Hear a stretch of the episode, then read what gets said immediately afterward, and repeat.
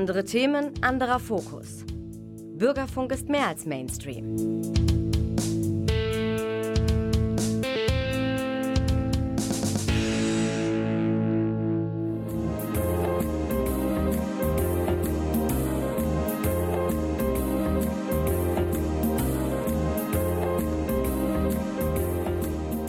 Der Lesewurm. Neues vom Buch- und Hörbuchmarkt.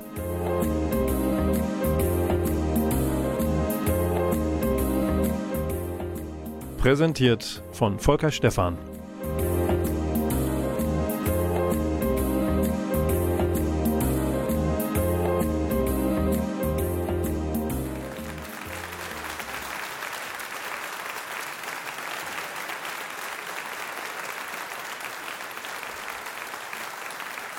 Das ist ja schön.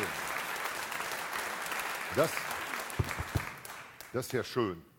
Hören Sie mich? Ja, ja, ja, ich, ich kann Sie hören. Und mit uns hört auch der Klaus Blödo in der Technik des Lesewurms in seiner Februarausgabe diesem wunderbaren Beifall zu. Warum nicht mal eine Sendung über Kultur, über Bücher, über Hörbücher, über Musikveranstaltungen, über andere Veranstaltungen in Münster beginnen mit wohlverdientem Applaus.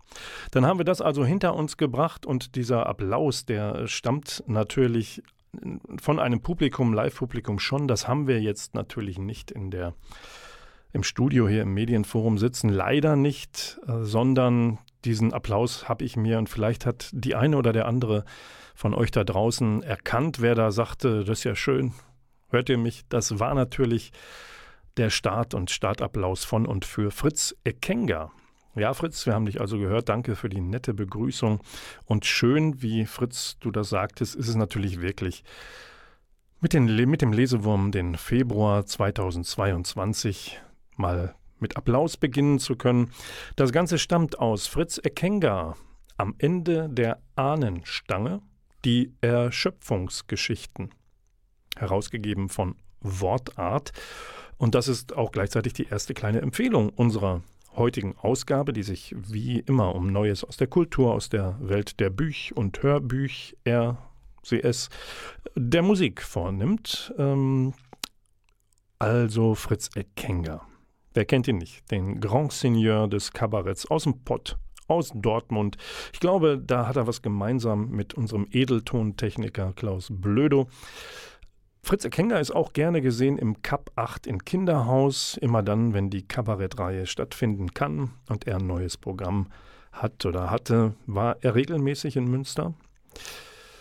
Und äh, was auf seiner aktuellen Hörbuch-CD zu hören ist, das sind natürlich allerlei Beobachtungen aus der deutschen Corona-Welt. Wie sagt er da so schön?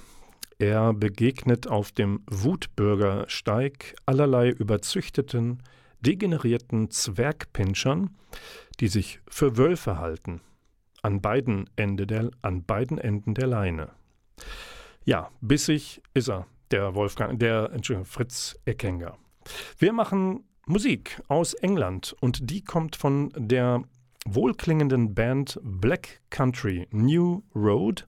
Wir hören von dem wirklich super frischen zweiten Studioalbum Ants from Up There den Track Chaos Space Marine und das Ganze stammt aus der Deluxe Box, die noch mit einer weiteren CD versehen ist, nämlich einer Live-Aufnahme aus der Queen Elizabeth Hall. Die steht wiederum an der South Bank von London. Ganz nebenan der Westminster Bridge. Und What a Pity, bleiben wir doch kurz im Englischen. Die Band hat gerade ihren Gitarristen und Sänger Isaac Wood verloren. Der möchte eine kreative Pause oder was anderes machen. Die Band selbst will aber weitermachen. Die Tour ist nun gerade abgesagt. Dann spielen wir sie halt hier im Lesewurm.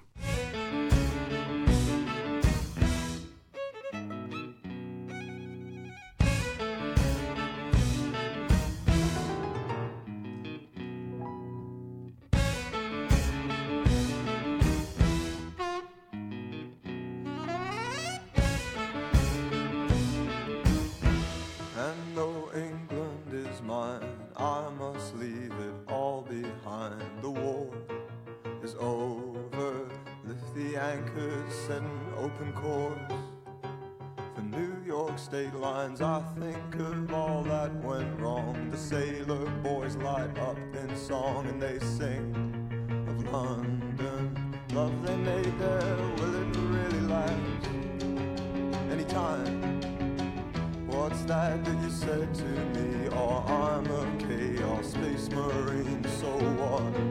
I love you, darling. Will you take my metal hand? It's cold.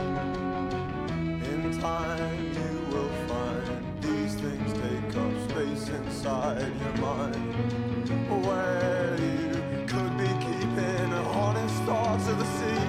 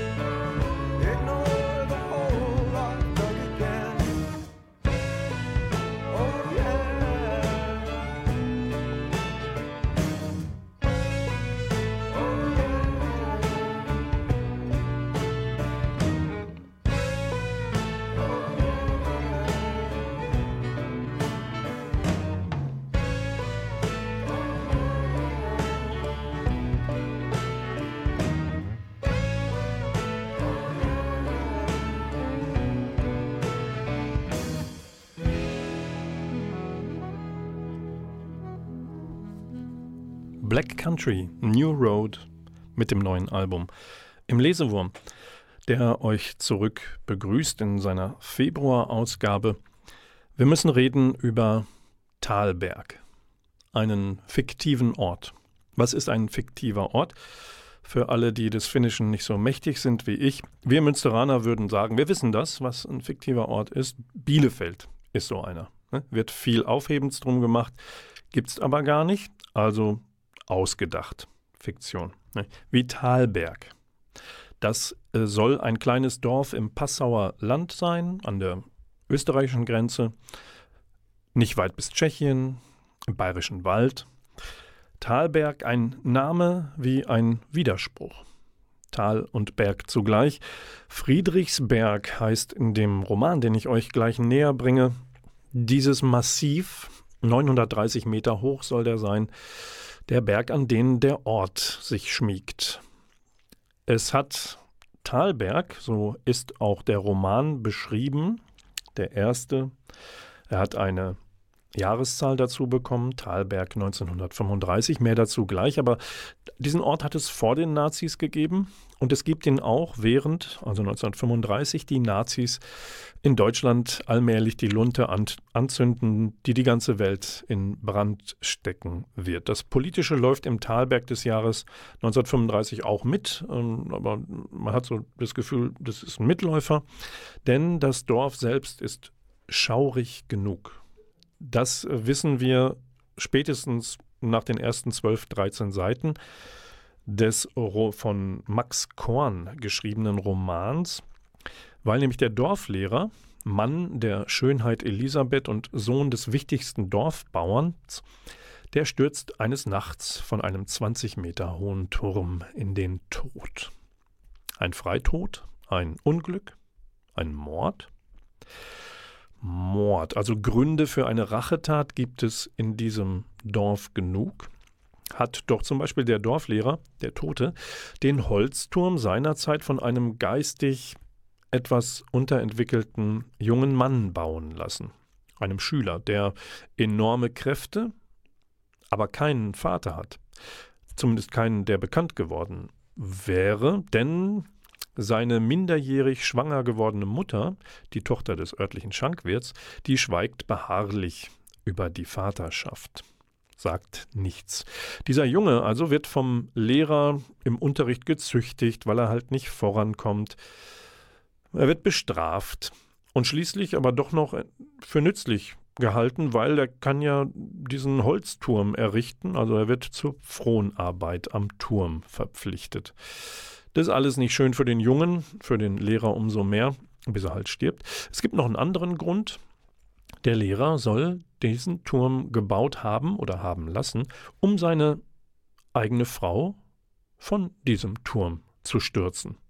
Ne? Also, wenn man mal keine Idee hat, was man mit seiner Frau anfangen Nee, aber also wie gesagt, diese Ehe ist sowieso das zentrale Thema dieses ersten Talberg-Romans. Es handelt sich da nämlich um eine Trilogie, auch dazu mehr später. Diese Ehe ist schwierig, denn sie hat kein Kind hervorgebracht. Das wird eigentlich der Frau angelastet. Soll sie deswegen vielleicht runtergeschmissen werden? Eigentlich nicht. Wir wissen nämlich relativ bald, dass sie nicht die ja, Verantwortung dafür trägt, dass die Ehe kinderlos ist. Er ist der Schuldige, weil der hat gar kein Inter sexuelles Interesse an seiner Frau. Von Anfang an nicht. Aber 1935 mögen andere Orientierungen jetzt schwierig sein. Das wird am Anfang nicht ganz aufgelöst, aber wabert so mit. Und Elisabeth hat trotzdem ein Problem, sie wird im Dorf für eine Hexe gehalten. Nun kommt jetzt nach dem Todesfall, von dem man ausgeht, dass das nun keine freiwillige Angelegenheit war, kommt jetzt ein Polizist aus einer größeren Stadt zurück ins Dorf, denn auch dieser Polizist hat Verbindungen dorthin, Verwandte, ein Onkel, ich glaube, das ist der Bäcker, die leben dort immer noch. Und dieser Polizist, der war schon früher, als er noch im Dorf lebte, auch in diese Elisabeth, die frisch, frische junge Witwe, verknallt. Na, geht da was. Aber das ist eine andere Geschichte, die auch erzählt wird. Und weil nicht nur der Polizist kommt nach Thalberg, um dem mysteriösen Tod auf den Grund zu gehen, nein, auch der Bruder des zu Tode gestürzten taucht auch auf einmal auf. Das geht eigentlich gar nicht, denn der ist tot seit dem Ersten Weltkrieg. Zumindest glauben die Dorfbewohner das und haben ihn auch auf einem Krieger-Ehrenmal verewigt. Da gucken sie natürlich schräg, als der wieder auftaucht. Also zumindest zu 90 Prozent, weil irgendwas von ihm ist nämlich im Krieg geblieben. Und zwar ein Arm. Und vielleicht auch die gute Seele, die er mal hatte. Also er ist ein schwieriger Geselle geworden und was er im Ort will, ist offen, will er was Gutes, will er vielleicht den Hof, den die Witwe gar nicht erben soll, sondern er. Nun gut, das ist eine spannende, eine düstere Geschichte, versetzt nach Talberg und das gibt es seit November schon. Und ganz frisch erhältlich ist der zweite Band der Trilogie von Max Korn, auch äh, erschienen bei Heine, jetzt gerade seit dieser Woche raus. Die Geschichte wandert jetzt ein, zwei Generationen weiter. Es heißt Talberg 1977 und wieder sind angestammte Familien des Ortes in mysteriöse, düstere Geschehnisse verwickelt. Wieder gibt der Tod von Menschen oder der Fund toter Menschen Rätsel auf. Und auch diesmal lebt eine zweimal verwitwete Frau namens Maria im Wald am Berg und die, auch die wird für eine Hexe gehalten. Ne? Auch in den 70er Jahren geht das. Gut, und äh, wenn ihr nicht genug davon bekommen könnt, von dieser Reihe, der Schlussteil soll Anfang Mai um den 9. herum erhältlich sein. Und der heißt dann Talberg 2022 und all die merkwürdigen Geschichten um diese vier Familien, die wichtig sind in Talberg, die wird da zu Ende erzählt. Und eins muss ich gestehen, ganz am Anfang habe ich ja gesagt, Fiktion. Das Talberg von Max Korns Trilogie, die gibt es nur nicht in der von ihm gewählten Schreibweise. Bei ihm fehlt das H. Mit T H gibt es wirklich einen Ort namens Thalberg im Bayerischen Wald, im Dreiländereck. Und dieses Thalberg hat offenbar Pate gestanden für den Roman. Aber man sagt ja auch, es gebe Liebefeld in Wahrheit auch. Halten wir uns nicht mit Kleinigkeiten auf, vielleicht noch mit äh, Max Korn kurz, das ist ein Pseudonym. Und in Wahrheit handelt es sich um Oliver Kern. Aus dem Ländle stammt der Schwab. Der landete seinerzeit mit Die Kälte in dir seinen ersten Volltreffer als Romanautor. Ähm, und dabei handelt es sich um den ersten Band der Thriller-Reihe um Christina Reitmeier. Inzwischen ist Oliver Kern bei Heine mit den Lissabon-Krimis heimisch geworden und mit der Thalberg-Trilogie, jetzt ganz frisch. Wir machen weiter mit der nächsten Musik und dafür hat der Klaus mal ein bisschen in seinem Schmuckkästchen zu Hause gekramt, hat einen wunderbaren Diamanten mitgebracht. Und äh, warum braucht man das in einer Radiosendung? Nun, es gibt hier noch einen Plattenspieler. Und da wisst ihr, ne, ob ihr Saphire habt oder Bernstein oder so, nehmt einen schnuckeligen Diamanten als schöne Nadel für euren Plattenspieler. Und wenn er jetzt gleich die Nadel startet, was hören wir dann? Dann hören wir Musik aus Israel von der Band Orphaned Land, das heißt so viel wie verwaistes Land. Der Track heißt Nora El Nora, das Ganze von einem Live-Album namens The Road to Orshalem ist wunderbares gelbes Highlighter Gelb äh, Vinyl, was auch immer Highlighter bedeutet. Live at the Reading 3 in Tel Aviv ist dieser Schuppen aus dem Jahre 2010. Das ist das erste Live-Album von Orphaned Land und diese israelische Band ist eine Botschafterin von für Frieden und Einheit in Israel offen für alle Seiten und Argumente, 1991 gegründet und inzwischen auch schon mit einer 30-Jahres-Sammlung aller Alben am Start. Viel Spaß also jetzt mit Nora El Nora.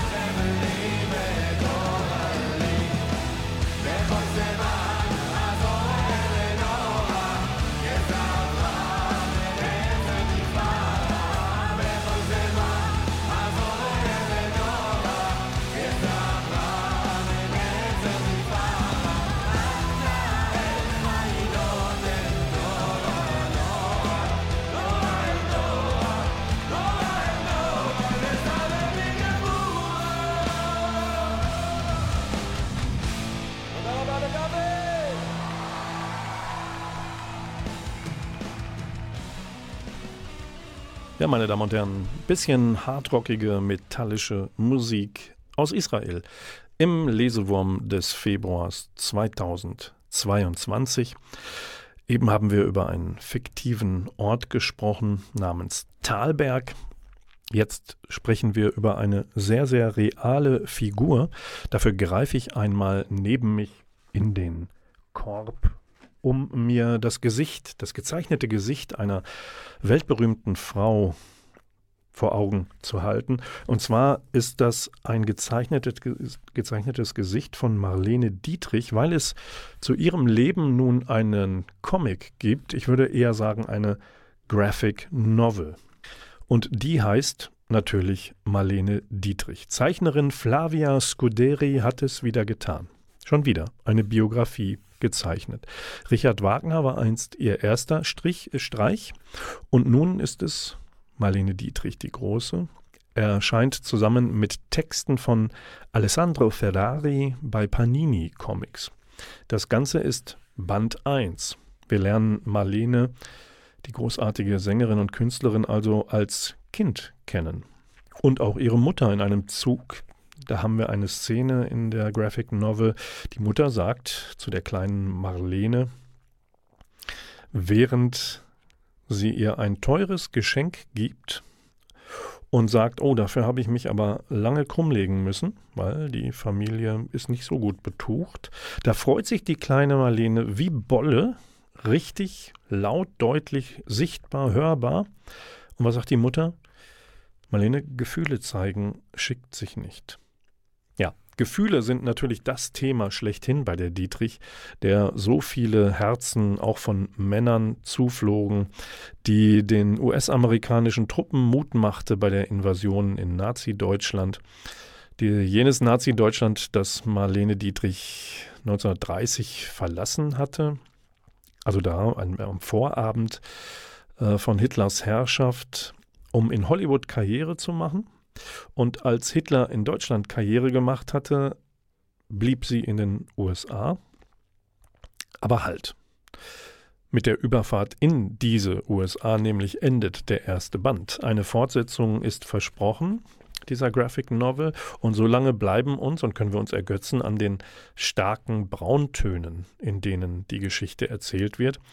Und zwar von der in Berlin lebenden Scuderi und ihrem Ferrari also pardon, diesem äh, ihrem Bekannten namens Ferrari, Vorname Alessandro. Band 2 der Comicbiografie soll dann voraussichtlich Ende dieses Jahres auch bei Panini Comics erscheinen. Spannend gemacht. Eine Empfehlung, eine kleine Empfehlung des Lesewurms, der sich jetzt in eine kurze Musikpause empfiehlt. Und zwar, wir gehen zum Mann im Nee, nicht im, sondern hinter dem Mond. Michael Wolny hat ein Album herausgebracht, das Mondenkind heißt, bei Act Music erschienen, einem Jazz-Label. Und wir hören aus diesem Album auch den Titeltrack Mondenkind. Das ganze Album äh, besteht aus Kompositionen zu Ehren oder Bearbeitungen zu Ehren von Michael Collins. Das war der einzige Astronaut aus dem Trio, aus dem US-Trio, das zuerst den Mond betreten hat, nur er eben nicht. Er war der Einzige, der an Bord des Raumschiffes bleiben musste, der Kapsel, der da durfte er nicht verlassen. Und was war mit ihm? Er war ständig, während seine beiden Kumpels rumhampelten auf dem Mond, war er ständig 46 Minuten und 38 Sekunden nicht zu empfangen, zu sehen, zu hören, weil er hinter dem Mond rumkreiste und da war kein Empfang. Insofern war er der Mann hinter dem Mond. Und äh, Michael Wolny hat dieses Album zu Ehren des Mondenkindes genau 46 Minuten 38 Sekunden lang werden lassen. Und jetzt könnt ihr die Uhr mitlaufen lassen, wie lange wohl der Track Mondenkind ist.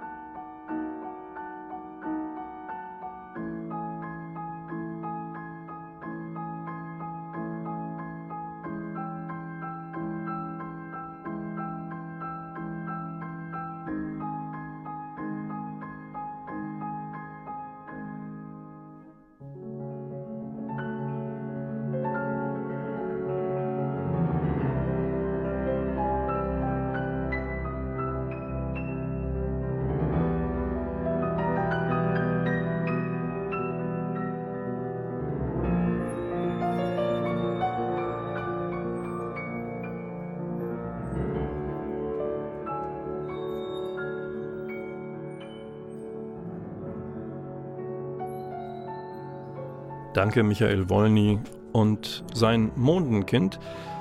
Wir sind zurück im Lesewurm in der Februar-Ausgabe. Der Lesewurm ist eine kleine, schnuckelige Schneckenhaussendung voller Bücher, Hörbücher, Kulturveranstaltungen, netter Musik. Die nächste übrigens hat Lokalkolorit. Aber ihr müsst euch noch zweieinhalb Minuten gefühlt gedulden, bis die Münsteraner Musik kommt. Und warum? Weil sich nämlich Volker und Cornelia, Volker, schöner Vorname übrigens, Volker und Cornelia Quaschning vordrängeln. Und zwar mit einem Ausruf. Nämlich steht hinter dem Titel ihres Buches Energierevolution jetzt ein Ausrufezeichen. Der Untertitel des Buches heißt Mobilität, Wohnen, grüner Strom und Wasserstoff. Was führt uns aus der Klimakrise? und was nicht. Erscheint bei Hansa. Die Frage, die der das Ehepaar nachgeht, ist, wie der Umstieg auf eine nachhaltige Wirtschaft gelingen kann. Ganz deutlich erläutern die beiden auch in ihrem Buch, dass die Zeit dafür knapp wird. Wer sind diese Quaschnings? Ich würde sagen, Leute vom Fach, mindestens zur Hälfte, weil er ist nämlich Professor für regenerative Energiesysteme an der Hochschule für Technik und Wirtschaft Berlin. Sie wiederum hat Informatik studiert und arbeitet heute im Gesundheitswesen. Und gemeinsam mit ihrem Mann gestaltet sie auch regelmäßig den Podcast Das ist eine gute Frage. Und diese hat einen Hintergrund. Die gute Frage ist nämlich, warum die Menschen die von ihnen geschaffene Klimakrise seit Jahrzehnten nicht in den Griff bekommen. Und gemeinsam füllen sie also diesen Podcast mit Antworten, warum es bisher nicht geklappt hat und wie es klappen kann. Und äh, dessen Inhalte des Podcasts zu Energierevolution und Klimakrise gibt es nun also quasi schriftlich im Hansa Verlag, allerdings in lesbarer Form, in verschiedenen Kapiteln aufbereitet mit weiteren Informationen, weil das gesprochene Wort, ihr hört es ja selbst gerade in einer Radiosendung, das gesprochene Wort lässt sich ganz, ganz schlecht so ungefiltert zwischen Buchdeckel packen. Die beiden Quaschnings, oder um euch das, euch da draußen alle es wissen zu lassen, die Quaschnings halten eine Energiewende für nicht mehr angebracht. Denn die Wende geht zu langsam vor sich. Es muss schon eine, wie der Titel sagt, eine Energierevolution her. Dem widmen sie sich. Das heißt also schneller, mehr Kreativität, weniger Schubladendenken, weniger geht nicht, gibt's nicht, möchte ich nicht. Ich habe mir mal wahlweise ein Kapitel herausgegriffen, da geht es um Elektromobilität aus Gründen. Also um den Trend weg vom alten Verbrenner und äh, ich war gespannt, weil ich wissen wollte, wenn es der Verbrenner nicht ist, wie klimaneutral gehen denn andere Antriebe? Ne, was hat es mit der Elektromobilität Gutes oder nicht so Gutes?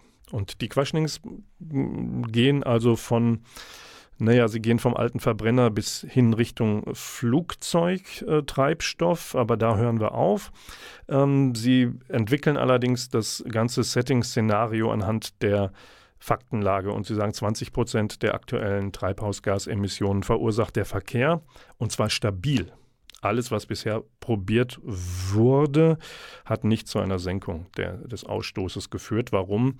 Ähm, es gibt zwar so Hybridmodelle, also auch, wo man ein bisschen Biotreibstoff mit reinmengen darf. Das schönt allerdings nur die Bilanzen der großen Autobauer, weil gleichzeitig machen sie ihre guten Ansätze damit zunichte, dass die Autos immer größer werden. Ne? Thema SUV. Und das sind Spritschlucker und ne, auf dem einen Ende versuche ich kleinere Motoren mit äh, vermengt mit Biokraftstoffen Ne? Und auf der anderen Seite baue ich größer, größer, größer. Und da habe ich dann nichts von. Des, auch deswegen, so die Quaschnings, bleibt es bei bei einer schlechten Klimabilanz der Automobilindustrie. Und deswegen sagen die beiden, eine Halbierung der Autoanzahl, das wäre nicht schlecht innerhalb von 20 Jahren. Wir haben nämlich jetzt aktuell 48 Millionen auf den Straßen und die beiden halten gut 20 Millionen für vertretbar. Auch mit Blick darauf, dass äh, auf 1,7 Köpfe in Deutschland im Moment ein Auto kommt. So meine ich es gerechnet zu haben.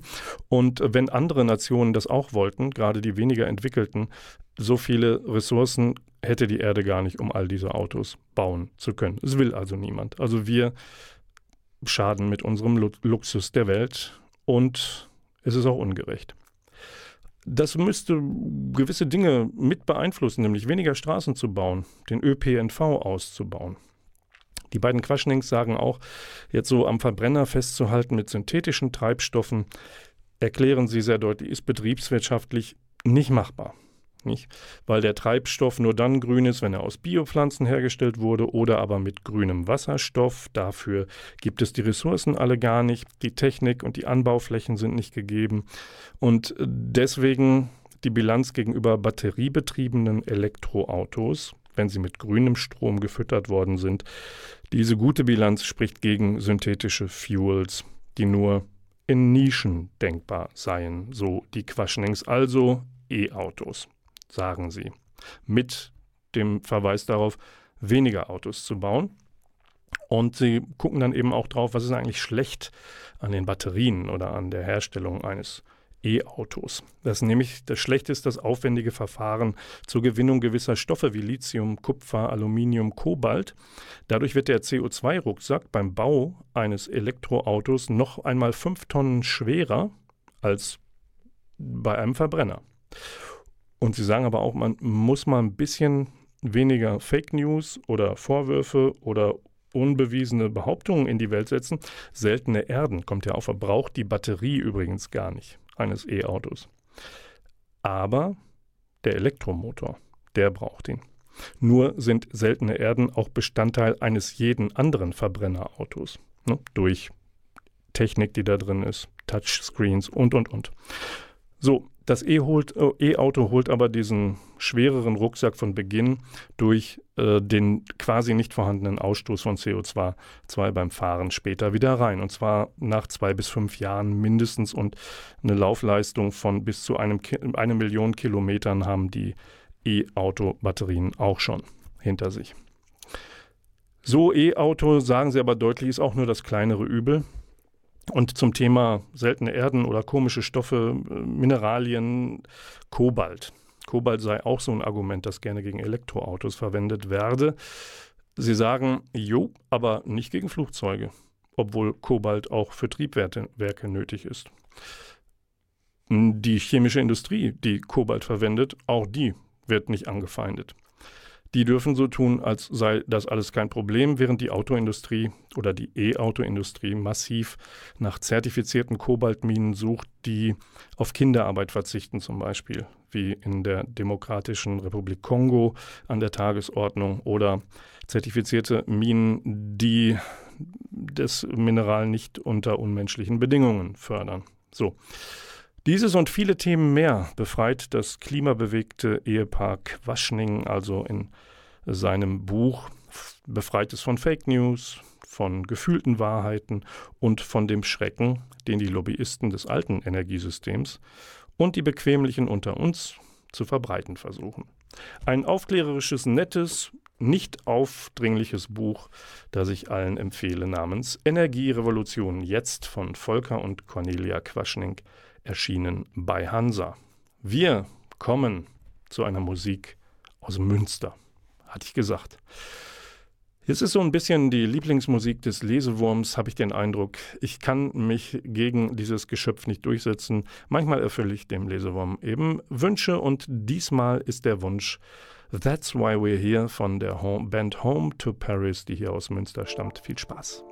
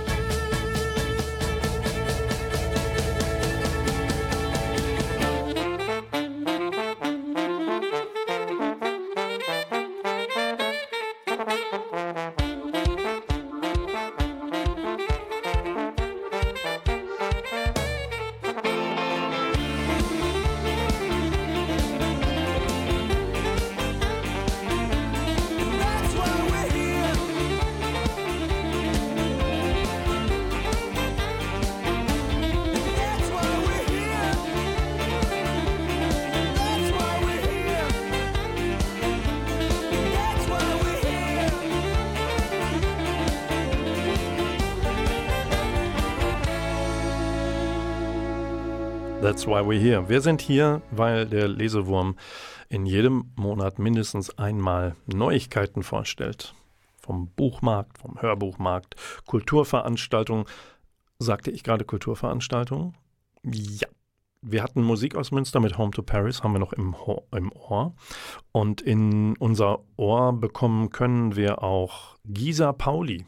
Wer kennt sie nicht? Die Schriftstellerin, Romanautorin, die, ja, was will man sagen, hat sie Sylt bekannter gemacht als Münster? Hat sie durch ihre Sylt-Romane, Mama Carlotta heißt die Krimireihe, bekannt gemacht, dass sie aus Münster stammt und hier lebt? Sucht euch was aus. Auf alle Fälle ist kurz vor der Veröffentlichung, also wenn die nächste Lesewurm-Sendung kommt, das ist der zweite Samstag im März, der zwölfte, dann ist schon erschienen der Auftakt einer Sylt-Saga aus der Feder von Gisa Pauli. Diese Saga heißt Fräulein Wunder. Und dann ist der erste Teil raus, Anfang März. Und wenn ihr Gisa Pauli live hören wollt, dann nehmt diesen Veranstaltungstipp. Denn hier in Münster, sofern es denn hoffentlich auch stattfindet, aus, ne, ihr kennt die Gründe, so soll Gisa Pauli am Dienstag, 8. März ab 19.30 Uhr in der Stadtbücherei Münster im Lesesaal am Alten Steinweg 11 ihre Sylt-Saga Teil 1 Fräulein Wunder vorlesen, vorstellen. Wir sind gespannt. Dann habe ich einen zweiten und letzten Veranstaltungstipp, der handelt, der dreht sich um den kommenden Montag schon, 14. Februar, One Billion Rising. Ja, ich soll, was soll ich sagen? Die deutschlandweite globale Bewegung für eine gerechte und friedliche Welt hat einen Aktionstag. Der beginnt um 16 Uhr an der Stubengasse. Dort stellen sich Institutionen und Projekte vor. Es gibt Musik, es gibt eine Videopräsentation und dann ab 17.30 Uhr wird für eine gerechte Welt getanzt. Eine Tanzdemonstration. Geht hin, es verspricht ein lockerer, aber intensiver und wichtiger, ernsthafter aber auch unterhaltsamer Nachmittag zu werden an der Stubengasse am 14. Februar. One Billion Rising ab 16 Uhr. Und äh, unser Eins, der Lesewurm, biegt jetzt allmählich auf die Ziellinie ein. Und wie macht er das? Er macht es mit der Hörbuch Top 5, den monatlichen Charge Charts, ja sicher, Charts. Und zwar die Bestenliste des Monats beginnt in diesem Jahr mit der Lesung von Frank Arnold von Robert Harris Roman Vergeltung. Das Ganze ist bei Random House erschienen und äh, da wird es dramatisch um einen deutschen Raketenforscher, eine junge englische Offizierin und äh, 1944, kurz vor Kriegsende, und die Deutschen suchen ihre Wunderwaffe. Und die beiden kommen zusammen. Und es ist wie immer eine wunderbare Erzählung historischer Art von Robert Harris. Auf Platz 3 haben wir aus der Edition Parlando von Christian Brückner, erscheint bei Argon. Christian Brückner liest Percival Everetts Erschütterung. Und da geht es, ähm, das ist ein Roman, ein großer über die großen Themen Verlust und Erlösung. Und ähm, wer Christian Brückners Stimme mag, sollte da reinhören. Dann gehen wir weiter und zwar ist Matt Haig auf Platz 3 bei Argon Hörbuch erschienen. Gelesen wird das Ganze von Mark Waschke. Und zwar ist der neue Roman von Matt Haig, der ins Deutsche übertragen worden ist, Der fürsorgliche Mr. Cave. Ja, und da handelt es sich um einen äh, Antiquitätenhändler, dem das Schicksal böse mitgespielt hat. Äh, seine Frau ist ermordet worden. Ähm, sein Sohn ist unter tragischen Umständen zu Tode gekommen. Und ähm, ja, das, was ihm noch bleibt, ist gefühlt wenig, aber dieses Hörbuch äh, von Mark Waschke gelesen gibt allen, die Schicksalsschläge bekommen, so ist es bei Matt Haig, doch einen Grund weiterzumachen. Dann haben wir kurz vor Platz 1. Die Spannung steigt ins Unermessliche. Wir haben bei Random House Audio die von Kim Faber und Janni Pedersen aufgesetzte Thriller-Reihe über das Ermittlerduo Juncker und Christiansen. Und Stefan Kaminski liest hier den zweiten Fall für das Ermittlerduo namens Todland. Und dann sind wir auch schon Spannung wie immer aus, äh, aus äh, dem Norden Europas. Und da bleiben wir nämlich auch mit Platz 1 in diesem Monat im Februar hat gewonnen eine, ja, das ist eine reine Frauengeschichte hier, nämlich die Stimme von Britta Steffenhagen hören wir gleich. Und sie hat eingelesen das von Line Holm und Stine Bolter verfasste Krimi-Debüt Gefrorenes Herz. Und daraus hören wir jetzt einen kleinen romantischen Auszug. Bella! Ilse marschierte wütend dem Hund hinterher. Bella lief sonst nie einfach so davon. Am Eingang fand sie sie, mit der Schnauze und den Vorderpfoten in einer Ansammlung dunkler Flecken auf den Fliesen. Bella schaute glücklich zu ihr auf und schnaufte verzückt. Ihre Schnauze war mit irgendeinem klebrigen Zeug verschmiert. Ilse hob verwundert den Blick und schlug sich die Hand vor den Mund. Am Treppengeländer über der Eingangstür und dem Rotkreuz-Emblem hing ein Mann an einem Nylonseil, das unter den Armen um die Brust gestrafft war. Um den Hals war eine Krawatte geschnürt und sein nach vorn gekippter Kopf war blau angelaufen und aufgequollen.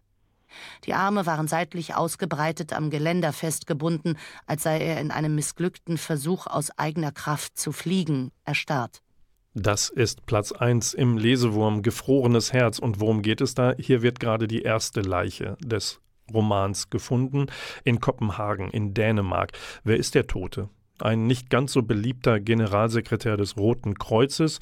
Was man mit ihm gemacht hat, ist jetzt auch nicht so äh, vom Feinsten. Und wir werden von dem Autorinnen-Duo werden wir eingeführt in das Leben der Polizeihistorikerin Maria Jüst. Und die hilft der Polizei, nicht nur diesen einen Mord aufzuklären, sondern auch eine Verbindung zu einem ungeklärten Doppelmord zu finden, der über 50 Jahre zurückliegt und in ein dunkles Kapitel der dänischen Geschichte ragt. Ja, meine lieben Hörerinnen und Hörer, die Fangemeinde von des Lesewurms muss für, na, vielleicht vier Wochen wieder ohne unsere niedliche kleine von Klaus Blödo in der Technik betreute Sendung auskommen. Es sei denn, wir schieben hin und wieder mal eine Extrasendung ein. Dafür ähm, stay tuned, würde ich sagen. Und zwar bei Facebook äh, veröffentlicht das Medienforum auch gerne die aktuellen Sendungen, wenn ihr äh, oder ihr guckt auf die Seite vom Medienforum Münster im Internet. Und wenn ihr nicht genug kriegen könnt vom Lesewurm, dann findet ihr alle vergangenen Sendungen der vergangenen Jahre auch bei nrvision.de in der Mediathek. Und die Vision in der URL ist das W für Nordrhein-Westfalen. Volker Stephan am Mikrofon, Klaus Blödo in der Technik verabschieden sich ungefähr bis zum 12. März 20.04 Uhr hier wieder an dieser Stelle. Tschüss und wir verabschieden uns mit einer letzten Musik und die kommt von der Band, die ein einzelner Musiker ist und zwar Ilya Beschevli. Von seinem Album Wanderer hören wir den Titelsong Wanderer.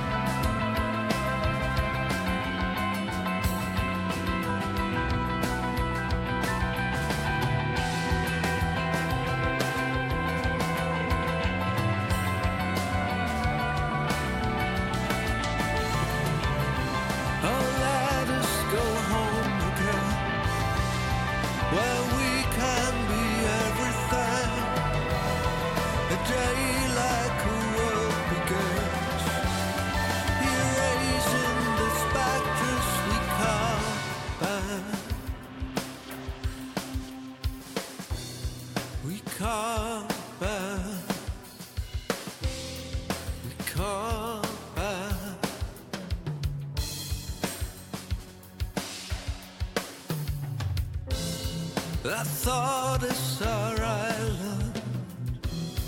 This tale is our death. We weaved our asylum from anywhere.